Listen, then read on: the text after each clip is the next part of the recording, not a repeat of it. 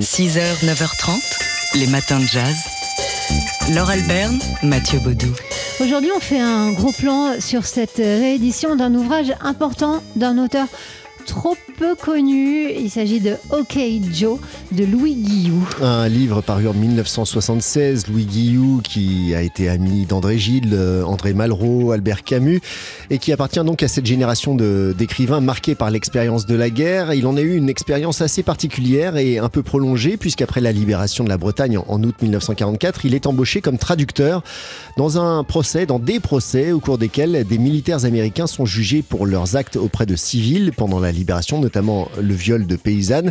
Le romancier assiste donc à ces procès de grande ampleur pendant un mois et il se rend rapidement compte que quelque chose cloche dans ces, dans ces procès. Et ça le choque particulièrement, c'est que seuls les militaires noirs sont jugés et condamnés à mort. Et pour ce jeune breton idéaliste, impossible de comprendre ce qui se joue devant lui, à savoir le théâtre de la ségrégation raciale. Dans cette euh, réédition, chez Folio, c'est le romancier Éric Vuillard qui signe la préface. On l'écoute ici. Ce que nous apprend ce livre, au fond, notamment par, euh, l'écriture, sa composition, euh, justement cette façon de nous faire entrer dans, cette difficulté qui a été celle de Guillou, euh, lentement, progressivement.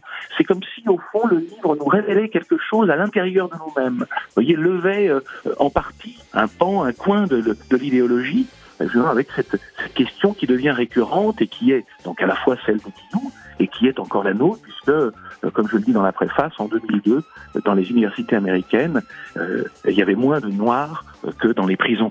Donc, on peut poser du coup cette même question dans un autre contexte et qui signifie cependant en partie la même chose, mais pourquoi toujours des noirs? Éric Vuillard, donc, qui signe la préface de cette réédition de l'ouvrage de Louis Guillou, paru initialement en 1976, OK Joe. Et qui sort euh, chez Gallimard euh, dans la collection Folio. 6h, 9h30, les matins de jazz. Laure Alberne, Mathieu Baudou.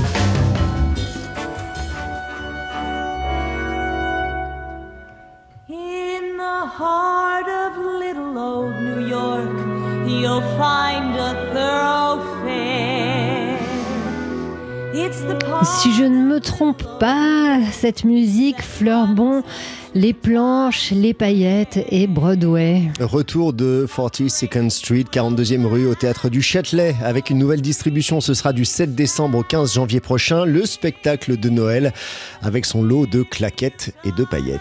on va encore une fois en prendre plein la vue et plein les oreilles. 16 hein. tableaux, euh, plus de 300 costumes pour ce classique de la comédie musicale euh, qui nous fait entrer dans les coulisses de Broadway. Alors, c'est un spectacle, euh, un spectacle donc né à Broadway qui arrive ici alors dans une version étincelante hein, au théâtre du Châtelet, mais c'est aussi un film. Oui, pour patienter d'ici le, 7 décembre donc, l'équipe qui va se produire sur la scène du Châtelet sera ce soir pour vous rencontrer au MK2 Quai de Loire à Paris à l'occasion de la projection du film de 1933 signé Lloyd Bacon et adapté donc de cette pièce. Voilà, donc en attendant d'aller voir 40 Seconds Street, si vous le pouvez, eh bien ce soir, vous pourrez voir euh, la version euh, originelle au cinéma, en tout cas celle qui, a marqué le début des années 30, 42nd Street, en français la 42e rue. Donc.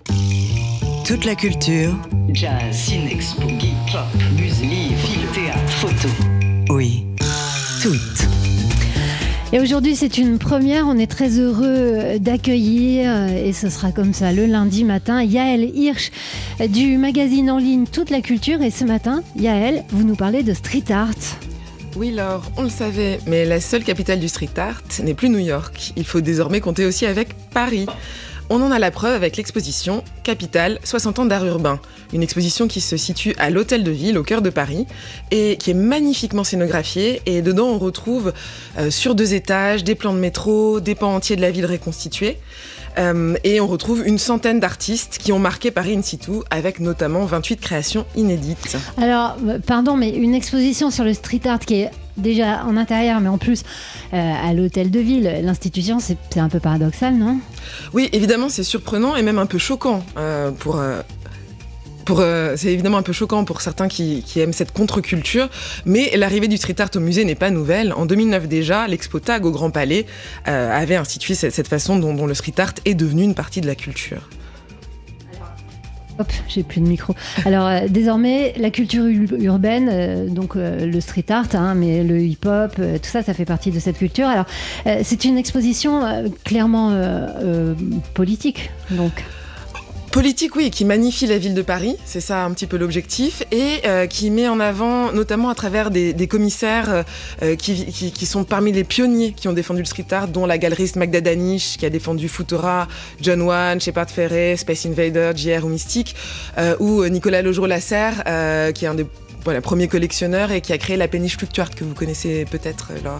Oui, et, donc euh, ce qu'on découvre concrètement dans cette exposition, parce que là, on est en train de, parler de la théorie, des gens euh, qui, qui diffusent cette culture et qui l'institutionnalise. Alors qu'est-ce qu'on trouve très concrètement dans cette exposition? Alors moi j'ai découvert plein de choses alors que j'adore le street art, euh, notamment bah, que le street art en fait date de bien plus longtemps qu'on imagine, des premières affiches lacérées de Jacques Villeglé euh, dans les années 50.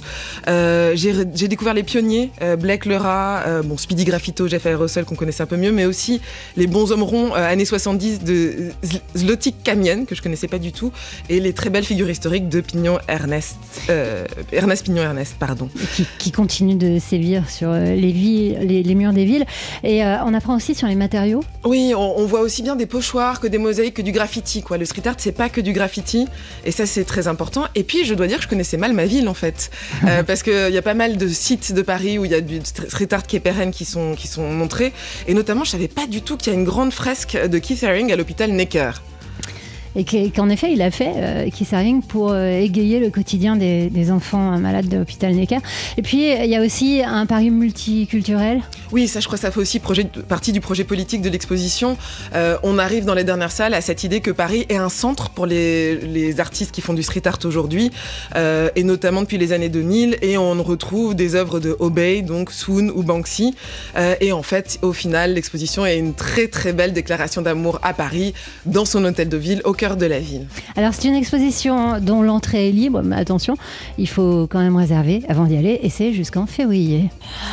Toute la culture, oui, toute avec Yael Hirsch, donc du magazine Toute la Culture. Et, euh, Yael, comme on est lundi, ben, vous nous proposez un petit panorama de ce qui nous attend cette semaine, une sélection.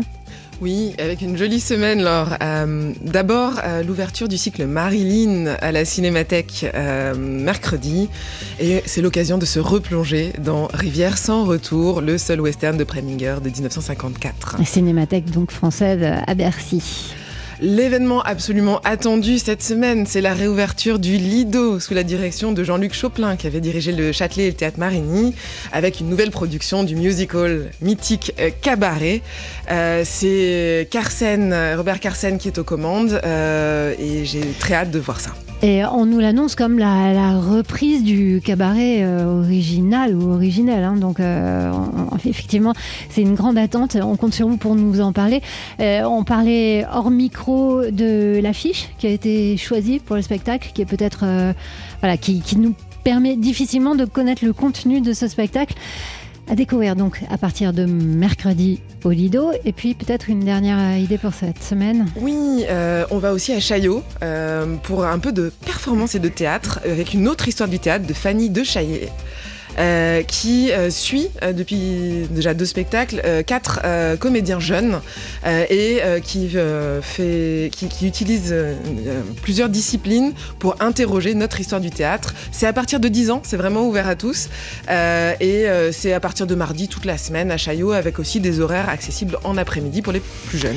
La sélection de Yael Hirsch du magazine en ligne Toute la culture. Merci Yael. Merci là. Toute la culture. Toutes.